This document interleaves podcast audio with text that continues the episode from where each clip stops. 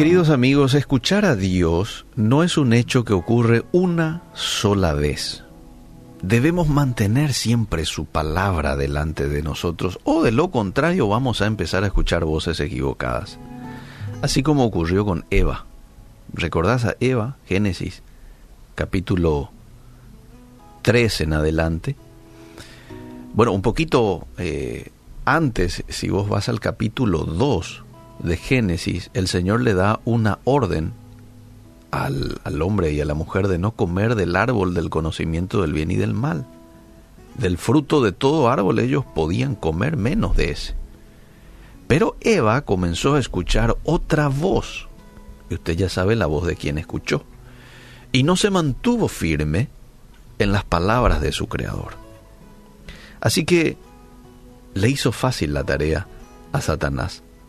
Lo único que tuvo que hacer Satanás fue plantar una semilla de duda sobre la integridad de Dios y ofrecerle a Eva la posibilidad de hacer lo que quisiera a su manera.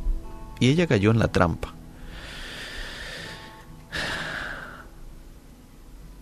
Mencionó la sabiduría, pero usando su propio razonamiento. Eva agregó dos beneficios más a la tentación. La fruta era buena para comer, una delicia para los ojos. Hmm.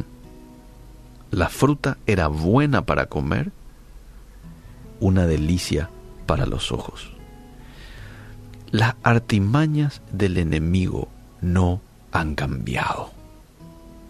Él sigue susurrando mentiras.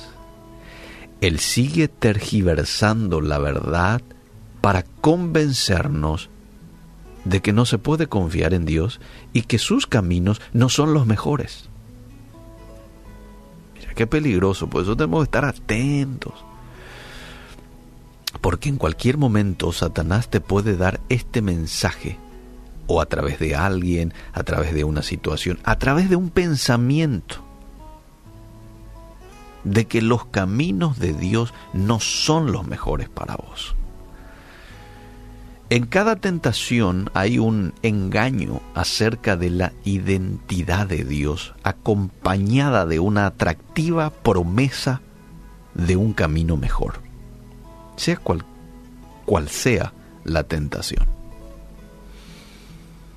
Hay un engaño de la identidad de Dios y es acompañada de una atractiva promesa de un camino mejor.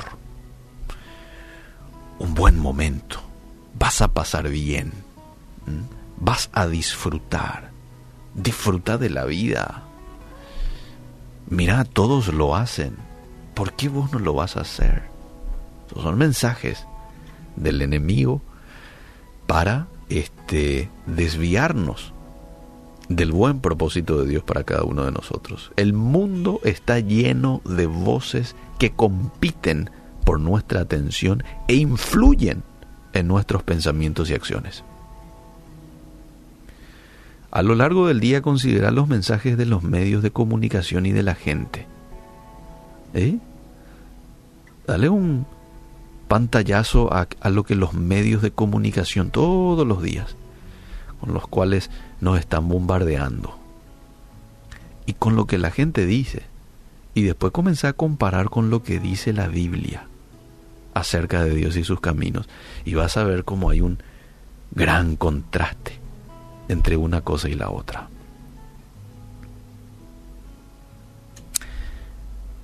Termino con esto.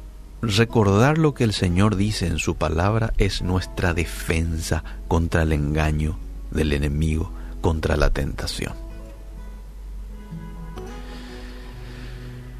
Eh, las meditaciones leídas durante nuestro tiempo devocional o el tiempo que escuchamos así las reflexiones no nos van a proteger si nosotros nos olvidamos durante el día.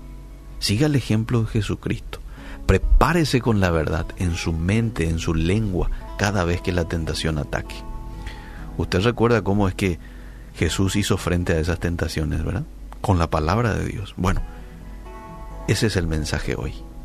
Para que yo no me desvíe, no me desconcentre de la palabra, del mensaje de Dios para mí y escuche otras voces y atienda a otras direcciones. Yo tengo que tener presente siempre su palabra, su voz.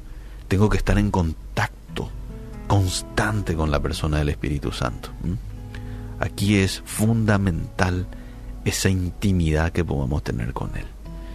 Sintonizar su frecuencia, estar en todo tiempo en búsqueda de, de Él y de su voluntad para mí. Ahí es cuando yo cierro.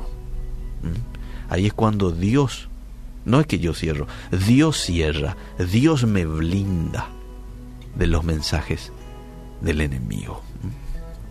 Y estos no me van a ser atractivos como le fue atractivo a Eva. A Eva le fue atractivo el escuchar a Satanás. Pero cuando vos te centras en Dios y, estás en todo tiempo orando, dijo luego Jesús, velad y orad para que no entres en tentación. Ahí está. En todo tiempo velar, estar despierto y orando. Y ahí es, eh, eh, eh, con eso el Señor te blinda para que no escuches otras voces engañosas, la voz del mundo, la voz de Satanás, que quieren desviarnos de el sano y buen propósito que Dios tiene para cada uno de nosotros. Que hoy podamos escuchar a Dios, que hoy podamos tener intimidad con Él y así crecer en nuestra relación con Él y cerrar nuestras posibilidades a otras voces.